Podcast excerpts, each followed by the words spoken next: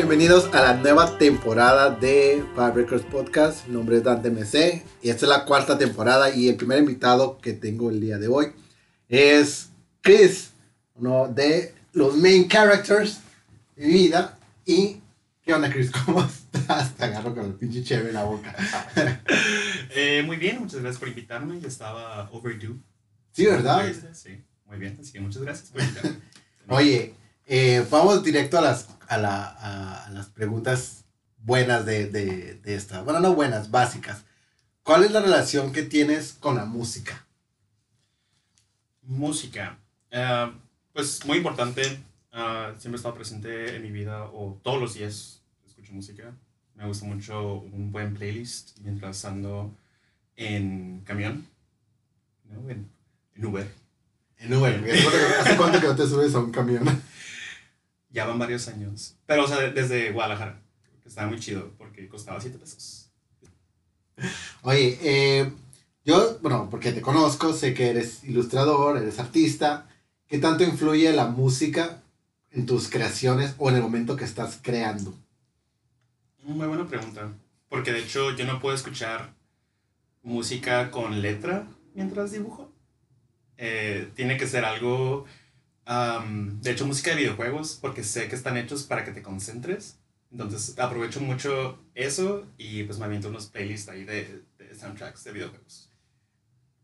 Y, y muy interesante que digas esto, ¿no? Porque justamente ah, en episodios pasados había hablado de esta, de cómo el poner música de videojuegos mientras haces una tarea en específico, ya sea creativa o de trabajo o de, de, de escuela, como que hace que te concentres porque te invita a que estés terminando, que llegues a un punto final de, excepto los, las partes donde sabes que, el- que crearon para que dures ahí mucho tiempo.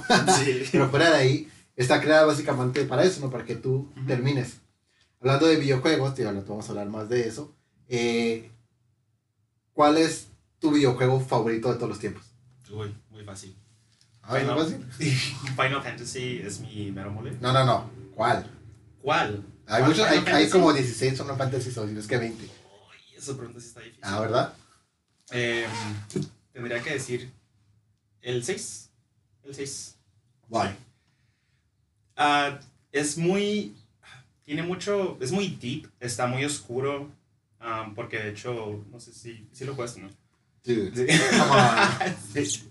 Eh, hay una parte en donde de repente el villano gana.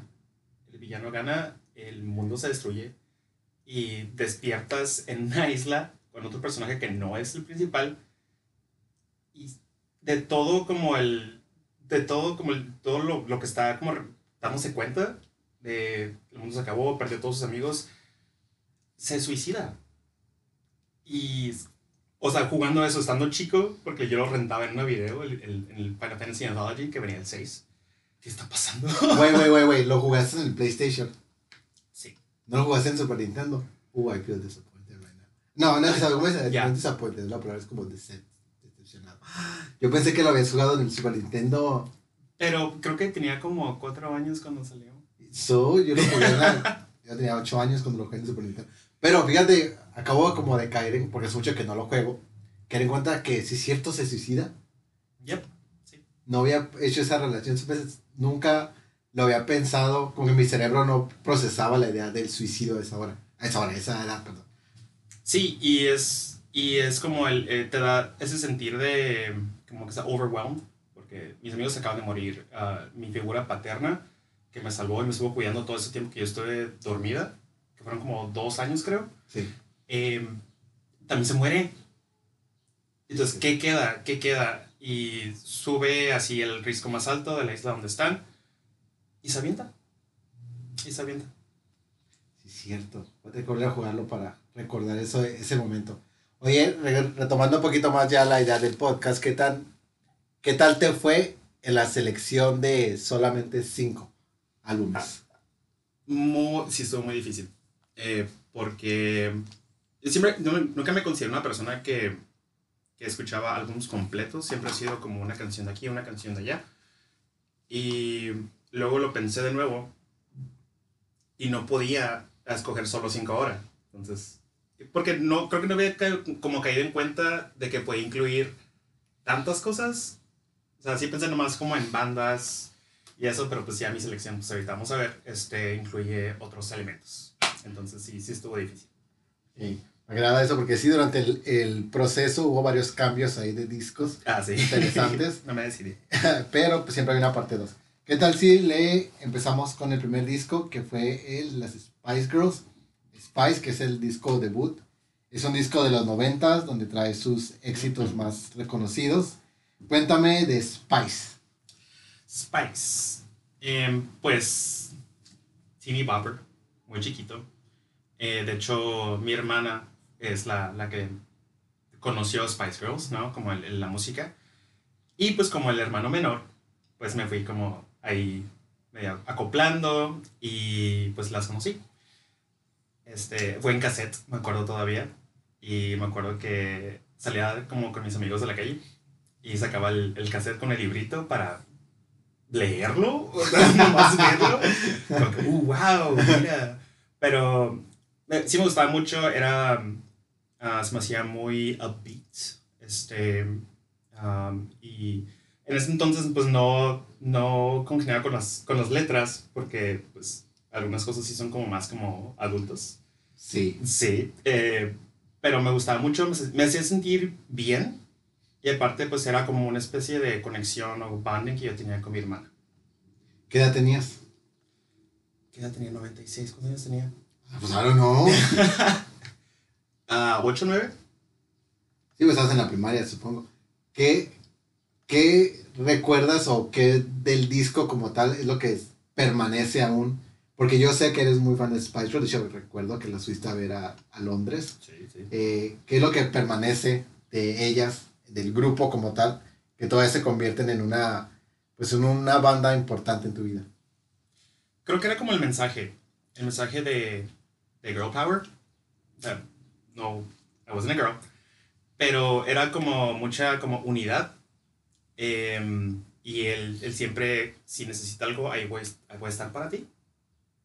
Hay que hacer una canción, ¿eh? Y, ya, no traducir nomás. Pero era como ese sentir, era mm, como de seguridad. De seguridad. Y pues entonces, pues, de chico, pues pasan cosas.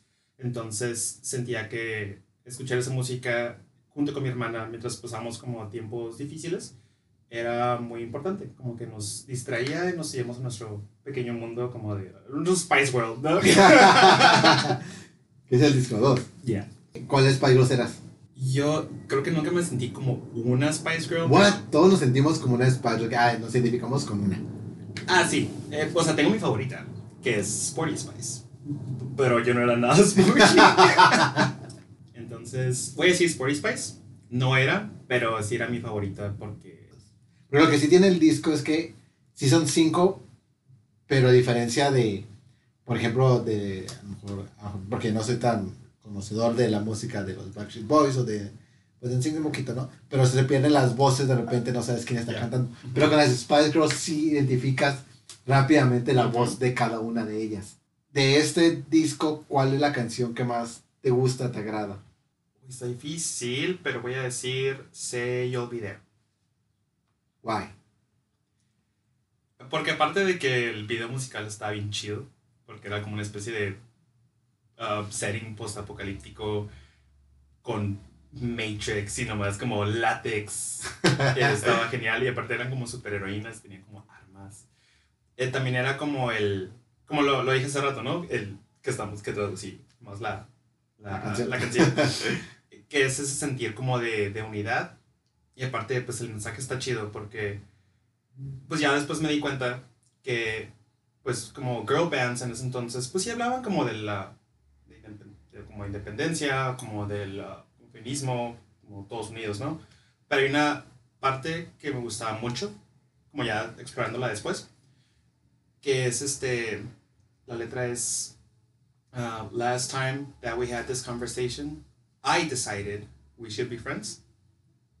Para mí es importante. Porque es la morra diciendo como yo lo hice, ¿no? No es como que, ay, sí, estamos de acuerdo o algo así. Es como que, no, yo lo hice.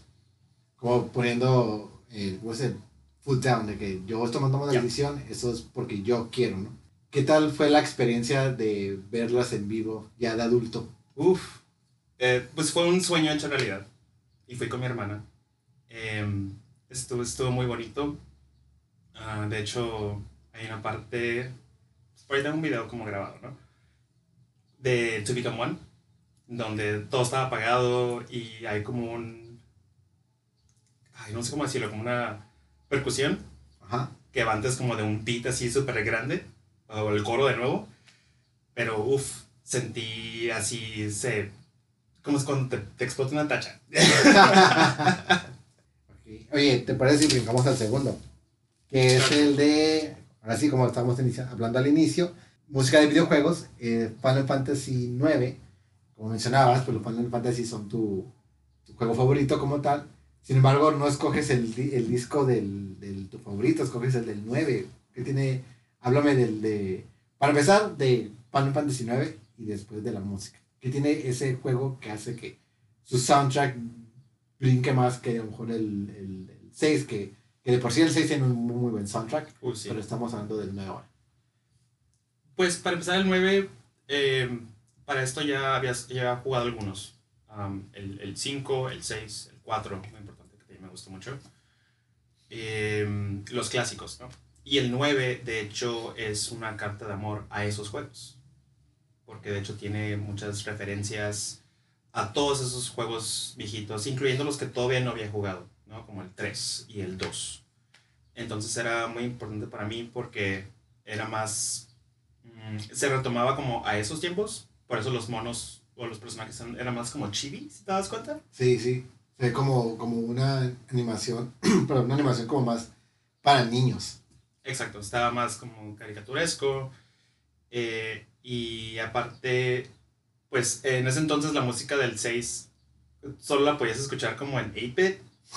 es cierto. Entonces sí era como, ah, ok, es, es diferente, ¿no? Igual el 7 lo amé mucho y tiene buena música, pero el 9 se me hacía más romántico, ¿no? Y eso resonaba mucho conmigo. Sí, creo que esa es la, la palabra que, con la que describían uno al, al 9, que es un juego donde utilizan mucho el arte, el Sí. romance, como más hasta cierto punto sensible, eh, porque el setting es, este, para los que no lo han jugado, pues casi casi es una situación de castillos, fairy tales, eh, digo, tiene su lado oscuro como todos los Final Fantasies. Ahora háblame de la música del, de, de este juego. Eh, igual, es, es como el, el romanticismo que está detrás de todo el juego. Eh, igual, igual que se, termo- se remota una era como más fantasiosa, lo que consideramos como tipo medieval. Ajá. Y aparte tiene como unos elementos como, ah, como españoles. Como de flamenco, ¿no? Ajá, como el, el chocobola flamenco, de Sí, a hecho. Eh, y, y no es nomás como en, en la música, sino también como en los settings, en la arquitectura. Eh, porque de hecho yo tengo el, me compré, me acuerdo el, el libro de The Art of Final Fantasy IX. Uf, estuve, estamos en, me acuerdo estábamos, estamos en, en Arizona y, y lo vi en una tienda de juegos que no era GameStop, Planet X o algo así. Costaba 20 dólares y estaba así rogando que me lo compraran eh, a, a mis abuelos, que estaba con ellos. Y se me dijeron, no, pues este, si haces como tal, tal, tal cosa, sí te lo compro. Y sí, ahí lo tengo todavía. Y eh, como tal la música, ¿qué tanto ayuda en el, en el avance del juego? ¿O qué tanto crees que va de la mano con lo que está sucediendo? Sí es muy ah, apropiado al setting, ¿no? En los, en los, en los momentos como más, digamos, tristes, eh, sí, te, sí te transporta como a ese, a ese sentir. O inclusive cuando estás am, nomás vagando por el, como el open world. De hecho es una de mis canciones favoritas. Este, que se llama, este, ¿cómo se llama esa? No. Open World Song. Open World. Eh, Pero de hecho tengo un recuerdo muy interesante de chico, que era, pues, en ese entonces no había mucho internet. Sea, no Revelando edades. Entonces, ah, para yo escuchar la música, eh, pues dejaba el juego prendido. No What? Sí, lo dejaba prendido. De hecho, el, el intro, el, el- la canción del menú, que se llama ah, The Place I'll Return to Someday, Sí. Eh, esa la tenía que dejar como en el menú de como continue y new game para escucharla. y en ese entonces um, pues, estaba como lo chido de, uy, ya puedo quemar discos, ¿no? Yo no, pero mi hermana tenía un amigo y me dijo, haz una lista de canciones y, y te quemo un disco. Entonces yo incluí, ah, como no sé cómo se llamaba, porque no es como que vi el soundtrack o algo así, pues le puse la canción del intro. Y cuando me dieron el disco, no era esa. ¿Cuál era? Era Bibi's Theme, que es como la- el primer pueblo cuando entras. Pero se cuenta que la canción solo es... Sí, cierto. Y yo escuchándola, muy chido. Pero ese disco eh, tenía esa canción, tenía Melodies of Life, que es la única canción con letra de- del disco de Final Fantasy. que es muy raro en un, en un, ah, en un soundtrack o en una banda sonora, bueno, es lo mismo, banda sonora, ¿no? De un videojuego que haya música con letras. Sí, ya había pasado con el 8, con Eyes on Me. eh, y fue como popularcilla, pero el 7 no tenía y para atrás ya no, ya no había. Que de hecho está interesante que ahorita... ah, Bueno, el 6 tiene una canción de en ópera. Ah, Aria Dimeso Karatere. Sí. Sí. ¿Cómo? Aria Dimeso Karatere. Creo que lo estoy diciendo mal, pero es italiano. Oh, Maria Song. The Maria Song, The Maria Song. Pero digo, es algo como que no se ve, incluso en la actualidad, no se ve tan seguido que, bueno, y no se escucha tan seguido, que una, que en el soundtrack de un videojuego haya una canción con letras, porque no es, bueno, bueno, ahorita que lo, que lo estoy diciendo me estoy como dando cuenta que en Persona 5 todas las canciones tienen, entonces también lo que dije. Y también, este, pues, esas personas como Eyes on Me y Melodies of Life, bueno, son eran artistas que yo no reconocía mucho, ¿no? Igual eran, pues, no sé, en, Japón como reconocidos. Pero, por ejemplo, en el 12 fue Leona Lewis, que hizo el soundtrack como una canción. Y en el 15, muy importante, a Florence and the Machine. Florence the Machine, fue la que, que hizo la de Stand By Me, ¿no? Y al cover, sí, hermoso. Hay un, hay un documental que está en Netflix, se llama Enter the Anime. Y entrevistan, no recuerdo qué canción es, pero entrevistan a una vocalista que hizo un- una canción muy po- popular de un, de un Final Fantasy. Y cómo nomás se presenta a veces para cantar esa canción. ¿Cuál? No te vea. Pero ahorita buscamos en, en Google porque Google nunca falla. Ya. Y, y la entrevistan y la, creo que es... Bueno, no sé, te mentiría si diría qué canciones y qué Final Fantasy es. Pero básicamente eh, toda su, su, su, ah, su sección del, del... Creo que me estoy equivocando. Creo que canta una canción de un anime. No estoy de acuerdo. No estoy de acuerdo. Podría Pero, ser. sí. pero podría ser. En fin, ¿qué te digo? Al tercer disco mejor. Ah, un comentario rapidito de- es el disco ese que pedí que quemaran. Ah, de hecho, aparte de tener esa canción de Final Fantasy, dos canciones de Final Fantasy, incluía Lady Marmalade.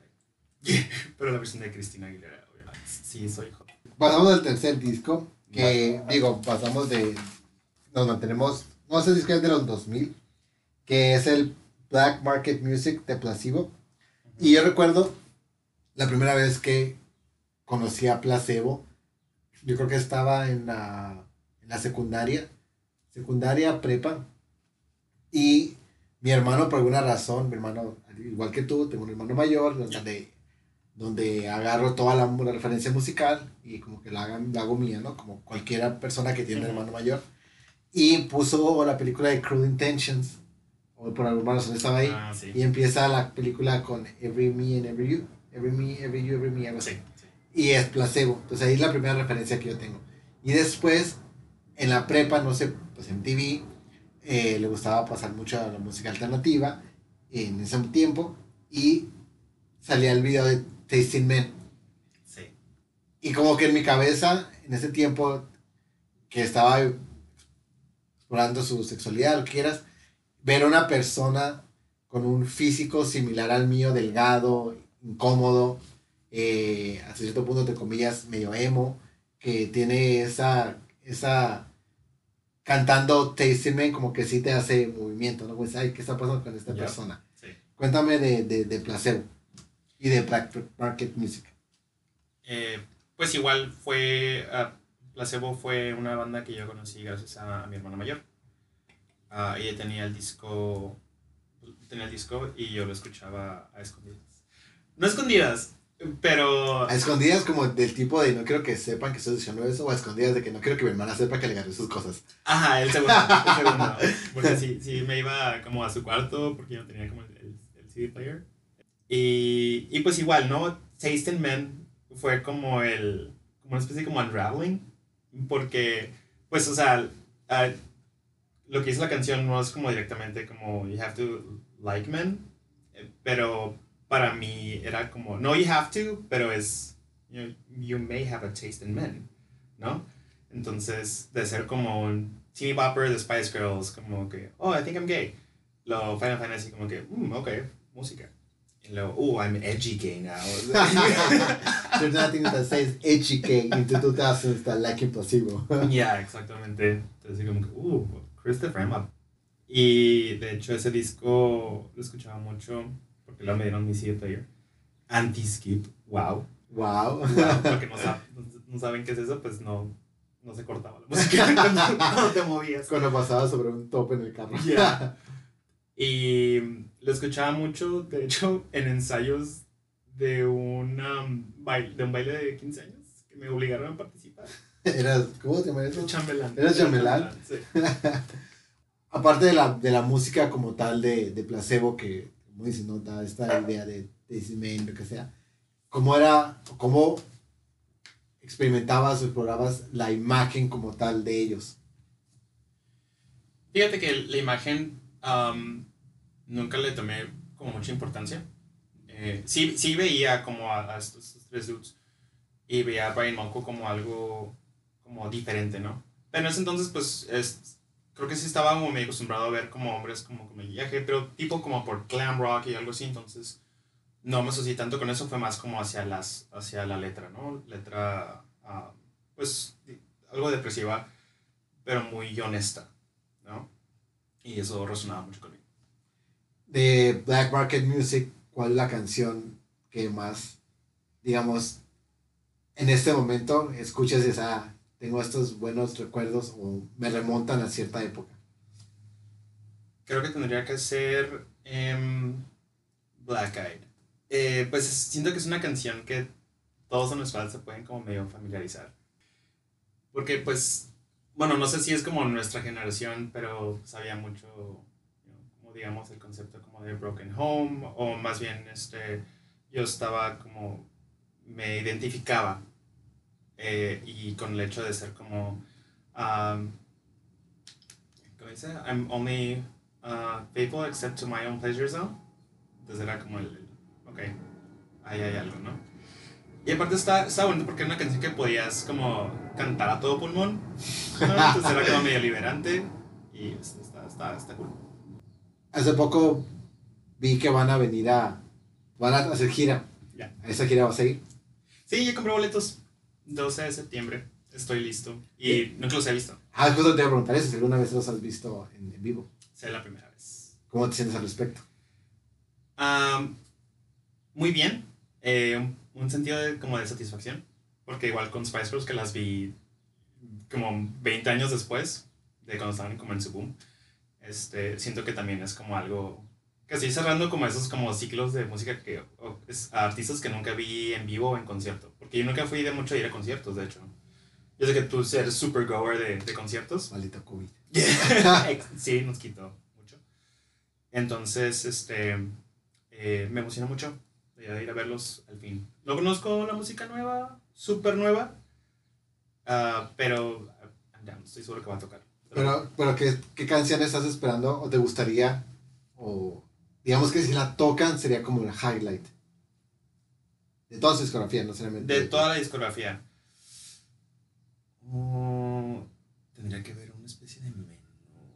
Porque son muchas. O sea, la que hace como más. como ruido. Ay, es que está difícil. Porque podría decir Quiero the Clown. Oh. Está súper Sí. es del Mets, ¿no? Sí, es del Mets. ¿Qué tal si pasamos al cuarto, que es el de Alex Unwanted Rebeldes? Ahora, Pero yo a esta persona, no lo, esta artista, perdón, yo no lo conocía su música, conocía su nombre. Y cuando le puse play fue como un, este, fue un disfrute, eh, pero a la vez fue como, a ver, espérate, ¿qué chica está diciendo? Porque es como, sentí que era un disco de, porque es un disco muy corto, son nueve canciones, y sentía que estaba escuchando una versión gay latina de Dancing on My Own, totalmente todas las canciones. Eh, creo que hay una parte, incluso digo, yo no lo escuché en su momento que salió, pero te tomo sentí un, un toque de nostalgia a escucharlo, creo que son 10 años después, si no es que más. Y, y, creo que el hecho de que es una persona que es parte de la comunidad LGBTQI, eh, como que resalta y, y, hace que la identificación sea más, más grande con él. Cuéntame de Rebeldes de Alex Unwanted. Este disco, de hecho, creo que lo más como significativo del disco, aparte de como este uh, Gay Awakening, para ese entonces yo estaba out. Este, eh, yo he tenido como algunas relaciones y estaba a punto de entrar como a, una, ¿no? Cuando lo, lo estaba escuchando. Pero lo interesante es que esta, este, este artista yo no lo como encontré solo. Fue una recomendación de... Y no recomendación como directa, pero lo escuchaban mucho mis amigos heterosexuales. ¿What? Ya, yeah. entonces fue como muy bonito porque es como, pregunté, ¿qué están escuchando? Ah, es Alex Wanter, como el güey de la radio Donoso, es como su proyecto, como solo. Porque tiene la, la, la, banda, ¿no? Ah, no sabía que tiene una banda. Ah, está muy chida también. ¿Cómo se llama la banda? De la radio Donoso. ¿Y todavía existe o solamente fue en su momento? No, fue en su momento, ya okay. De repente como que uno aparece como en algún concierto de Alex, pero es todo. Entonces fue como, oh, ok. Ya que lo escuché, eh, pues sentí algo muy chido, ¿no? Porque, o sea, siempre ha habido como queer artist, pero para mí era como mi primer como queer artist hablando de amor y que sabes que no es como ambiguo, ¿no? Es, hay un, hay un él, ¿no? Es, no hay como una especie de dejarlo como al misterio, ¿no? Es, eres what eres. Y está muy cool. De hecho, pues la canción de ¿Cómo puedes vivir contigo mismo? Que es como la primera, ¿no? Ya. El, el video musical, uh, no sé si lo, si lo viste, pero está basado en Paris is Burning. Como el, como el drag ball y todo eso. ¡Wow! Entonces, como que, ah, qué, qué, chido. Porque de hecho acababa de ver el documental cuando estaba en Netflix todavía. Y, y se me hizo muy, muy cool, ¿no? Porque era como un, ok, this, esto es como all out, ¿no? No hay nada como que, ay, misterio podría ser o no podría ser. Es como que no, es, es soy y aquí estoy. Sí, y es muy distinto, claro, a, a, el año 2011, que un artista se proclame y que ponga su, su espacio de yo soy una persona que está fuera del closet, a diferencia de eh, la época actual, donde ya es algo más aceptable. ¿Cómo fue para ti el que la recomendación de un artista queer, no tanto como recomendación directa, como dices, pero haya venido de parte de tus amigos heterosexuales? Fue, no quiero decir como sorprendente, porque pues uh, los conozco y nunca, nunca han sido como ni homofóbicos y pues siempre han sabido que soy, que soy jotillo, ¿no? Eh, pero era como el, no sé, como ese, como el, um, embrace de que escuchan como música como tal, sin prejuicios. Y sé que no los tienen, pero nomás era como un sentido como de satisfacción de que, ay, qué, qué bonito, ¿no? Qué, qué chido. Como un tipo de reafirmación, de decir, ah, mira, yeah. sé que no lo son, porque pueden descubrir artistas, eh, digamos, pues queer de la comunidad y no se enfocan en la sexualidad, sino en la música que están produciendo, el producto. Sí, exacto. Y aparte, este, pues las canciones son como cartas a uno mismo, no como a un, otra persona. Bueno, la mayoría para mí siento que son eso. Y va desde ser como algo super upbeat algo como muy triste o una como introspección, ¿no? Como de uno mismo. ¿Cómo, ¿Cómo fue para ti el encontrar a un artista que con el que pudieras identificar el hecho de que la experiencia de, de no sé, de una relación o de una como dices tú, una conciencia, una introspección personal, lleva a, independientemente si va por ahí no, va ligada a su sexualidad de, pues queramos o no, es una sexualidad de, no sé si la palabra es disidencia, diferente a lo que la norma lo establece, que en este caso pues una relación homosexual, una identidad homosexual eh, eh, en, en, este caso, ¿no? Eh, ¿Cómo fue para ti encontrar ese tipo de artista? ¿Y qué tan importante es el, que el artista se presente como tal? Fue muy importante porque yo, pues, o sea, sí, sí mi, mi, coming out siempre, siempre existió. O sea, todos sabían que yo ya era gay desde chico. Pero desafortunadamente sí, desafortunadamente sí fui como en algún tiempo de, oh, mask only, ¿sabes cómo? Y ver como este queerness tan me vale, eh, sí me hizo sentir como más liberado, ¿no? Y también algo muy importante, siento que era como escucharlo en mi idioma. Para mí fue muy importante, porque, o sea, sí escuchaba música en español, pero creo que nunca había escuchado a un artista como queer en español que no fuera como alguna parodia de algo, ¿no? Como algo como de chiste. Entonces me sentí aún más identificado y aún más liberado para expresarme como homosexual. Fíjate que eso fue lo que me pasó justo cuando lo escuché. Yo pensaba que la persona, que el artista este, era español. Entonces cuando investigué es chileno. Entonces sentí como más un acercamiento de, este güey es latino, este güey... Hay una cierta, creo, conexión como tal cuando, cuando vemos algo latino, que dices como que, ay, va más honesto, va más... Sí te puedes identificar más rápido con esta persona. Digo, es una, me da a cierto punto pena que no lo haya experimentado en el momento que salió, ahora lo veo como más, más, ya avanzado su carrera, eh, pero creo que todos tenemos como este pequeño, bueno, no digo decir todos, pero muchos de nuestra época tenemos esta, esta situación de salir y decir como que no, no, me escondo y todo, por el miedo al, al, al juicio que se nos da desde niños, ¿no? Porque, digo, es muy distinto salir del closet en esta época salir de closet en, la época en la que crecimos ah, nosotros. Sí, bastante. ¿Cuál canción es la que más te gusta de estas? Uy, está difícil. Está difícil. Uh, ¿Puedo hacer un top 3? Claro. Eh, que se acabe el mundo, por favor. Ay, no, esa canción, cuando la escuché y es el final, sentí como el, ay, ay, ¿qué está pasando? Tatuaje, que es como la más popular, siento yo. Esa es la que, la que cuando la escuché dije, ay, este es Robin, este es Dancing on My Own. Sí, sí, sí. Y Tormenta. Ay, ¿por qué Tormenta? Pues creo que independientemente, si no tienes una experiencia como un heartbreak o algo así, te puedes aún familiarizar como con el sentimiento y la música que tiene.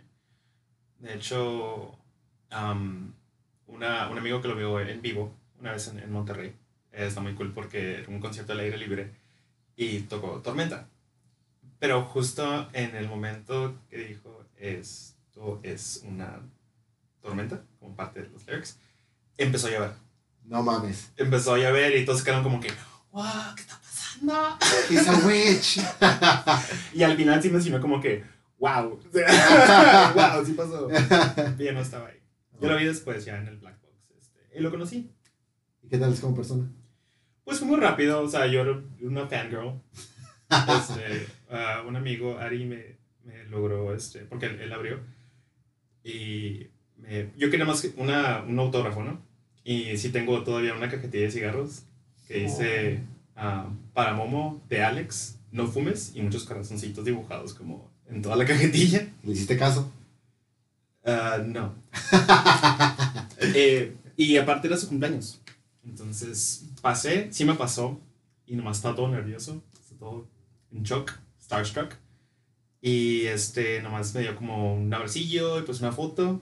Como que, ay, ¿cómo estás? Como que yo, bien. Y ya. y luego me dijo, ¿quieres pastel? Porque hace cumpleaños tenía un pastel. Y yo traía el pastel, mi rebanada de pastel paseando por todo el centro, por toda la sexta. ¿Por qué otra comías? Porque estaba muy bonito.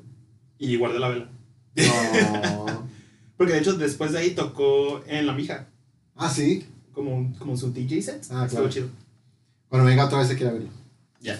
Eh, pasemos al último, que es el original soundtrack de Steven Universe, Volume 1. Mm, sí. Y ahora, tú me has hablado de Steven Universe en múltiples ocasiones. eh, Ya. Es una serie que siempre digo, ah, sí la voy a ver, nunca le he puesto play. Porque aparte me dijiste que no estaba bien completa en, el- en, en Netflix, estaba como la temporada 2, 3, no estaba Ya, la primera. Y yo soy como de los que tienen que ver de cero al inicio. Bueno, el caso es de que cuando lo vi dije, wow, son 37 canciones. Y le Sí. puse play. Y desde la segunda canción, porque la primera canción es el intro, que es la de Let Me Drive My Band Into Your Heart, me jaló. Dije, what the fuck am I listening? Porque más que, digo, sí estaba consciente que las canciones son de una serie de televisión, que es una caricatura, pero yo decía, es que si no estuviera pegada a la, a la, a la caricatura como tal, no importa, porque son muy, muy buenas canciones y de hecho lo disfruté bastante. O sea, al grado que dije, pues tengo que ver esta caricatura. Cuéntame de, bueno, cuéntame primero de, de Steven Universe eh, y luego después cuéntame del soundtrack. Ok. Pues Steven Universe, eh, siempre he sido fan de, de las caricaturas. Aún todavía, ¿no? Eh, y pues Steven Uni- Steven Universe hizo mucho ruido conmigo por este, la, la representación, sobre todo, ¿no? Como LGBT que tiene. Eh, que al principio, pues, te presenta como personajes que son como no binarios, las, las Crystal Gems. Eh, y este Steven, que, pues, técnicamente es como non-conforming, ¿no? Entonces era como algo fresco y siempre, creo que siempre he sido fan como de esos como am, tipo agrupaciones RPG, ¿sabes? Entonces, o sea, cada, digamos que cada Crystal Gem tenía su personalidad, tenía su humor y también tenía su propia música. Y eso se me hacía muy bonito. Pero estoy procesando porque justamente hay canciones que son muy de teatro musical Ajá. y hay canciones que son muy de ukulele eh, y unas que son más de synth, Sí, sintetizador. exacto. ¿A eso te refieres? Sí, sí, y aparte, este, bueno, ya como el, la- el soundtrack, que es como más este, el instrumental, te das más cuenta como de eso ya, como ya que ver la a dar como, como ver qué onda con eso, que una es como más funk, otra es más como, este, como hip hop, y otra es más clásica, ¿no? Y Steven, que es como una combinación de todo. ¿Qué es lo que, eh, digo, ahorita que acabas de explicar un poco más de, de lo que es tu gusto por las caricaturas, por esas agrupaciones RPG, eh, en sí el soundtrack, que es de, de lo que te llama o lo que te gusta de su música como tal. Sí, porque siento que es música que puedes como familiarizarte muy, muy rápido como- o en diferentes como situaciones. Este, algunas sí son como muy específicas a la serie, eh, claro, pero sí me, no sé, puedes sentir muchísimas cosas mientras escuchas como Steven Universe. Y, y se me hace que está muy bien hecho, aparte de que toda la música la hizo básicamente la creadora del programa.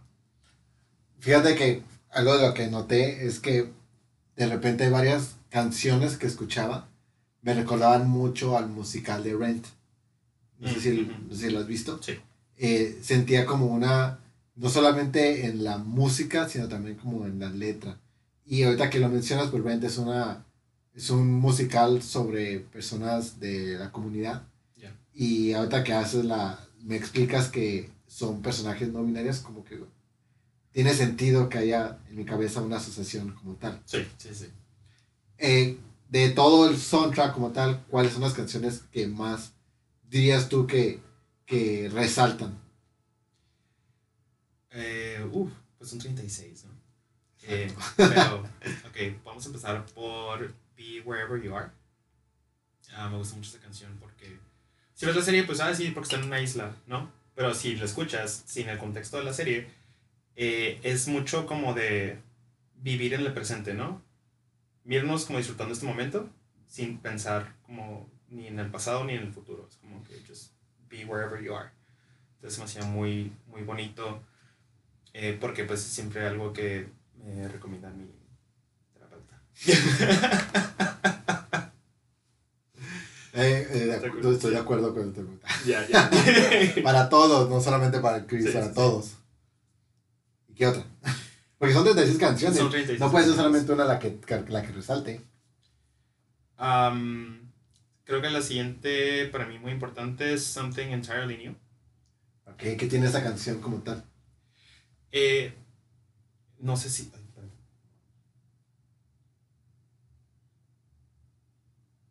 Ese es el tiempo de Spotify donde buscan todo. Eh, Es que siento que lo estoy botching up como en la canción se llama Something Entirely New. Y así le digo.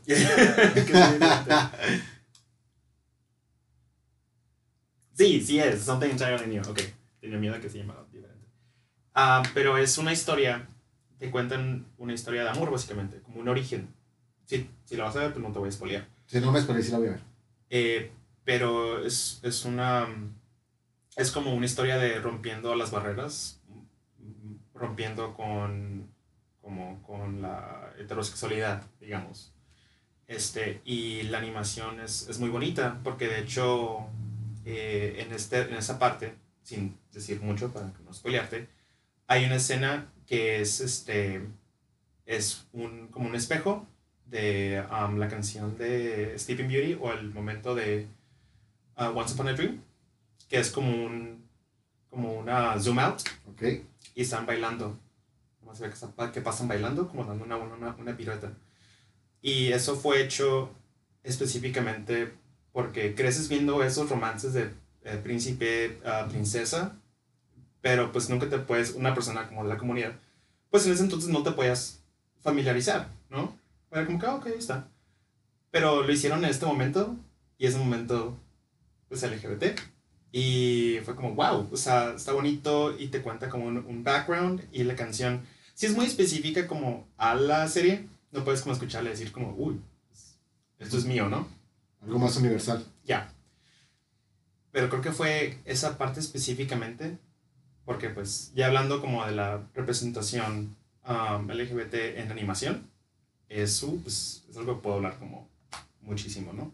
Desde el queer coding, desde como la historia de, de los villanos de Disney, ¿no? Que son queer. Claro, claro. Que son como esas. que bueno, yo no sé mucho de, de animación como tal, eh, menos de Disney. Pero es como un. Agarrar de la comunidad para, para su beneficio, ¿no? Sí, pues de hecho fue en los, fue en los 30 que salió como la ley de que no incluir como sexual perversions en motion pictures. Este, pero los, los animadores o los creativos eh, siempre hallaban formas de, de como go around it y, y incluir, ¿no? Que en ese entonces no era tanto como con el afán de, de hacer representación, era más como para incluir como factores este, pues, que no fueran aburridos. Claro. Y pues fue evolucionando, ¿no? Y por eso, como por ejemplo en los 50s, ya estaba como esas regulaciones de televisión. Y de hecho, ¿cuándo fue? ¿Cuándo fue? Creo que sí, fue, fue cuando se fundó la, la FCC. Y pues era como muy frowned upon, pues tener, ¿no? Porque de hecho creo que decía originalmente que tiene que reflejar como los valores de, de Estados Unidos y de la familia y siempre tener en cuenta como a los niños y su crecimiento. Entonces, pues sabemos que pues, lo que es ser gay se consideraba ser como una ah, perversión sexual, ¿no?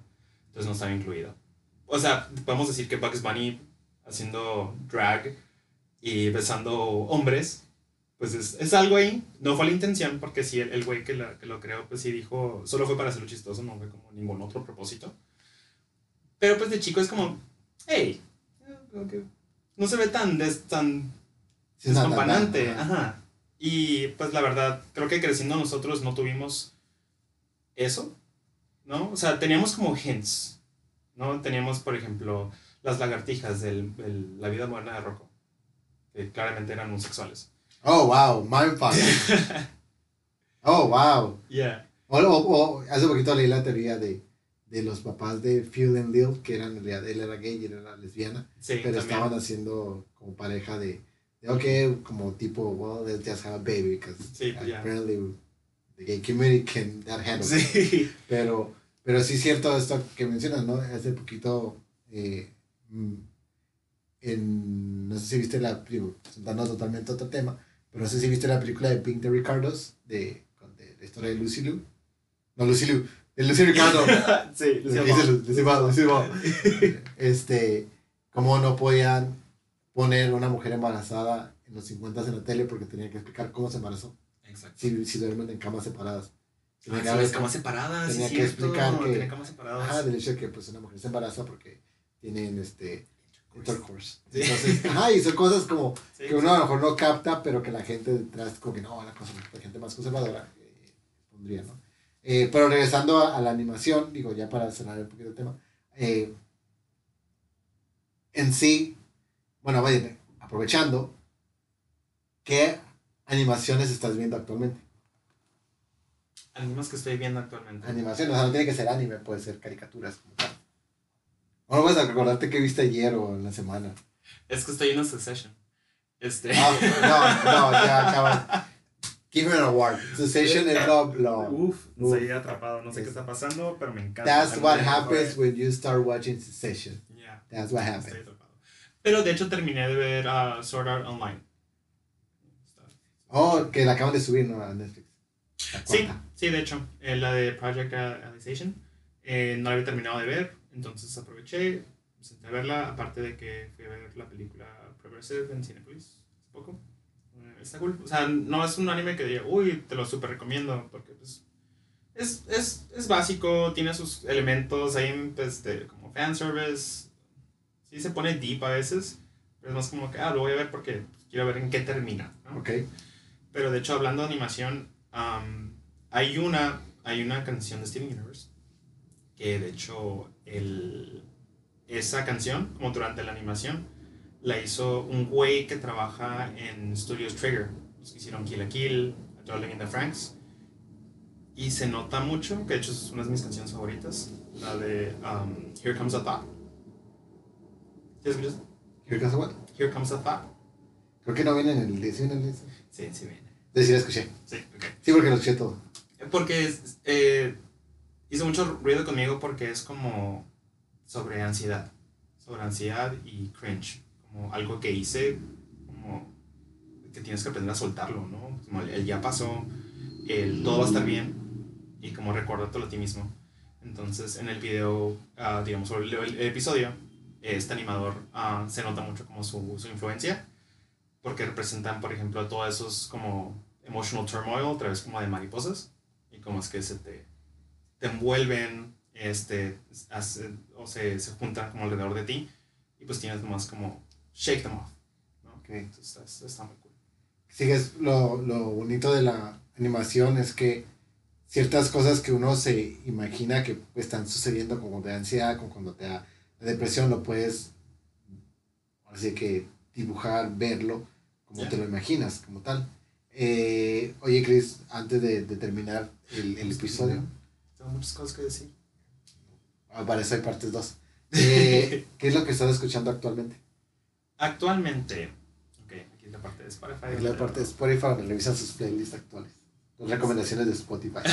o Apple Music, no sé qué utilizan. O Tidal, o YouTube. Eh, pues creo que actu- actualmente no es como nada nuevo, pero estoy volviendo a escuchar lo que es este Delays, um, Cámara Obscura y también Shishamo, que es una banda japonesa, que es como punk, son tres chicas y está, está muy chida. Shishamo. Shishamo. ¿Cómo se escribe? S-H-I-S-H-A-M-O. Va para escucharlos. Eh, bueno, te, te agradezco que hayas venido a, a debutar la nueva temporada. Muchas gracias. Este, les recuerdo que nos pueden seguir en, en Instagram como Five Records Podcast, en Twitter estamos como Five Records Pod y en Facebook como Five Records Podcast también. Eh, si quieren participar, nomás mándenos un DM y con gusto agendamos. Mi nombre es Dante MC y pues muchas gracias. Gracias por la invitación y estaba Over to.